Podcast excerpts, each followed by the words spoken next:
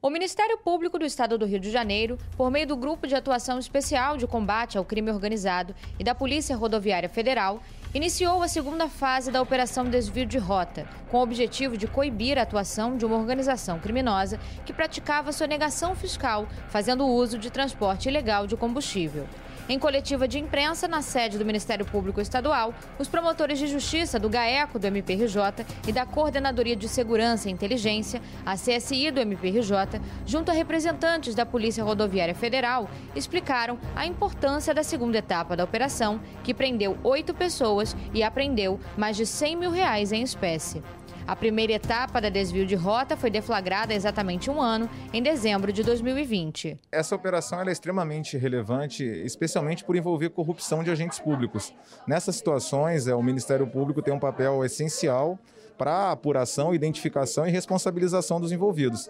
Essa operação foi um trabalho conjunto realizado entre o Ministério Público e a Polícia Rodoviária Federal, também com a contribuição da Secretaria de Estado de Fazenda, e o resultado foi extremamente positivo, identificando uma organização criminosa que trazia etanol para o estado do Rio de Janeiro mediante diversas formas de sonegação fiscal, tudo isso viável apenas em razão do pagamento de propina a agentes corruptos na barreira fiscal. A investigação foi iniciada através de informações de inteligência elaboradas pela Coordenadoria de Segurança e Inteligência do MPRJ, com base em dados da Polícia Rodoviária Federal. É, basicamente, essa organização criminosa, ela trazia, como eu disse, é, combustível é, basicamente de usinas de São Paulo, da região de Paulínia, e as formas básicas de fraude eram as seguintes. Era a passagem sem nota fiscal pela barreira fiscal, é, os caminhões eles eram apontados pelos agentes envolvidos na corrupção como caminhões vazios.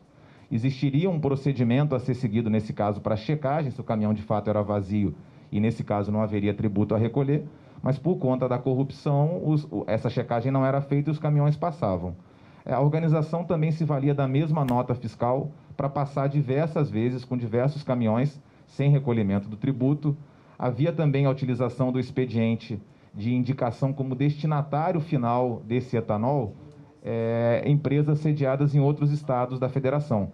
Com isso, a organização apontava o Rio de Janeiro como um mero local de passagem e não haveria necessidade de pagamento de tributo, mas a destinação final era dentro do Rio de Janeiro. Isso era mais um mecanismo de fraude. Um outro mecanismo fraudulento era a indicação errônea da finalidade do etanol. É, a legislação prevê que o etanol, como combustível, ele tem uma tributação diferenciada, uma alíquota mais alta de imposto, ao passo em que o etanol destinado à indústria química tem um recolhimento de imposto inferior. Então, a quadrilha também indicava que esse etanol era destinado à, à indústria química, quando de fato abastecia postos de combustível no estado do Rio de Janeiro. E uma última forma, mas é extremamente importante e relevante de fraude utilizada por essa organização criminosa, era a indicação da procedência equivocada do etanol. É, o etanol que é produzido no norte fluminense, ele tem uma alíquota diferenciada de tributação justamente por se tratar de um incentivo fiscal.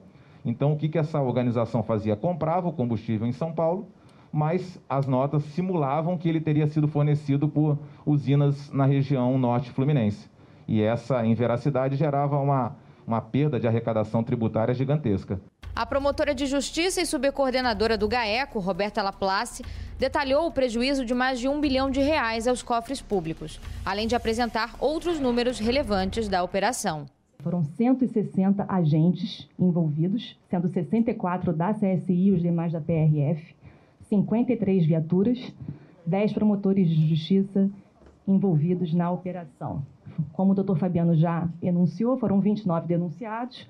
Até agora temos oito denunciados presos. Foram expedidos 39 mandados de busca e apreensão, todos devidamente cumpridos. Três veículos de luxo foram apreendidos, cerca de 200 mil reais em espécie foram arrecadados e houve a prisão em flagrante também de um dos denunciados, que já estava com a sua prisão preventiva decretada, em razão dele portar uma pistola e munições sem o devido registro para tal. O promotor de justiça e subcoordenador do GAECO do MPRJ, Fabiano Cossermelli Oliveira, falou ainda sobre os próximos passos da operação. e agora a operação prossegue apurando a participação de agentes públicos na corrupção passiva.